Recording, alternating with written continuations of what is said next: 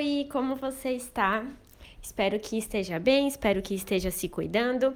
E hoje a gente vai falar sobre aquela sensação: eu estou trabalhando de menos, né? Então, não estou produzindo legal, não estou conseguindo entregar o que eu imagino, realizar aquilo que eu queria estar realizando. É, bom, Vou começar com aquela brincadeirinha do nosso trator lá do Instagram.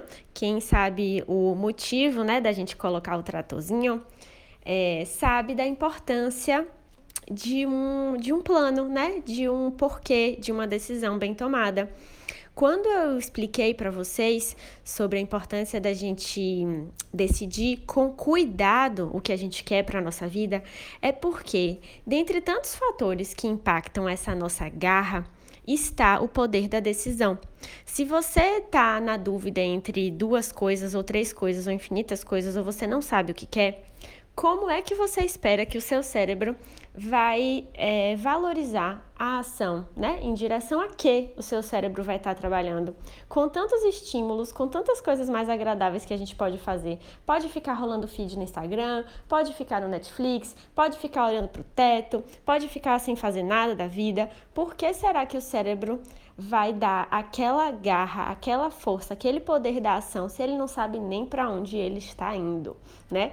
Então, o fato da gente sonhar nos gera muita garra, né? Quando você sabe o que você quer, você de fato tira uma força assim de lugares que você não sabia que você tinha, porque o seu cérebro entende a razão daquilo. O seu cérebro fala: "Nossa, é claro que eu vou produzir, porque eu quero muito chegar lá, né? Aquele sonho faz sentido para mim".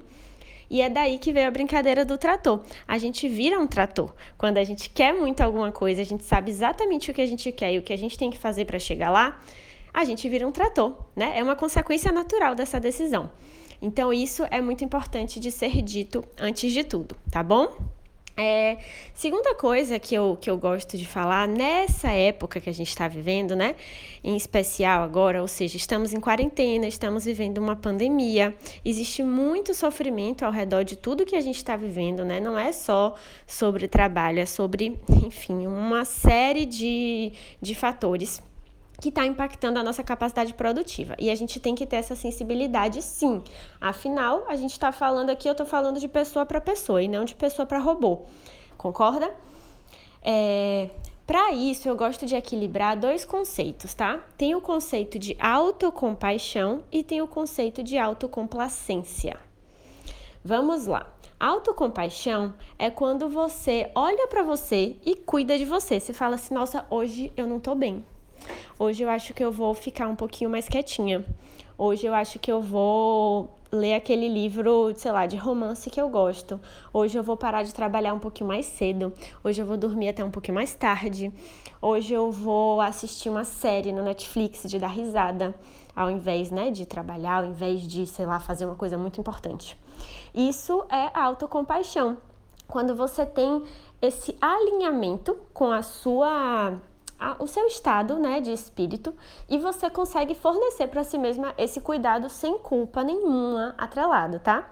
Eu, por exemplo, sinto que o meu período da tarde hoje vai ser assim.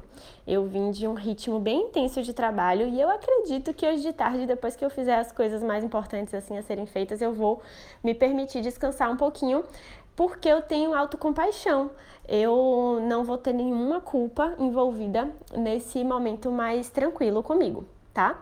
E isso está dentro da produtividade. Isso é importante para a minha produtividade.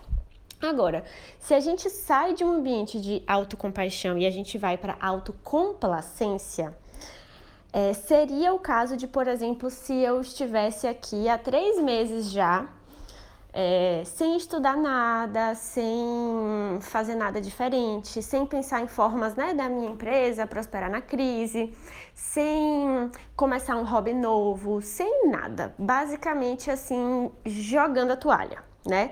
Jogando a toalha, achando que é isso mesmo, que está muito difícil para mim, que a minha vida é, não tem como caminhar nessa fase, que é melhor sofrer mesmo e tal. Nesse caso, eu estaria abrindo mão de todo e qualquer poder que está aqui dentro de mim e eu estaria realmente estagnada, vendo a vida passar, vendo o tempo passar. A gente achava, né, que ia durar 15 dias, a gente achava que ia durar um mês, não sei quanto tempo vai durar. E se você usa essa autocompaixão de forma errada, ela vira autocomplacência. Você vira aquela pessoa que é muito boa em se justificar, sabe? Poxa, não vai dar para estudar por causa de tananã. Não vai dar para começar aquele curso por causa de tal coisa. Não vai dar para fazer um projeto diferente porque nananã. Quando a gente é muito, muito, muito boa em justificar, né? Por que, que a gente não está produzindo, isso se torna um hábito, aí você não tem mais autocompaixão, você tem autocomplacência. Você não está tendo sensibilidade com seu estado de espírito, você não está contribuindo de maneira nenhuma para sua produtividade, tá? Não é uma questão de você se respeitar, aí já virou desrespeito com você. Percebe a diferença? E não sou eu que vou fazer essa avaliação sobre você, é você que vai fazer essa avaliação sobre você. Então, poxa, esses dias ou essa semana, essa tarde que eu vivi e que eu não trabalhei como eu gostaria de ter trabalhado, foi autocompaixão ou foi autocomplacência? Eu estou cuidando de mim ou eu não estou cuidando de mim? Eu estou me respeitando ou eu não estou me respeitando? Tá bom? Essa é a reflexão do áudio de hoje. Eu espero de coração que tenha te ajudado. Um beijo e até mais!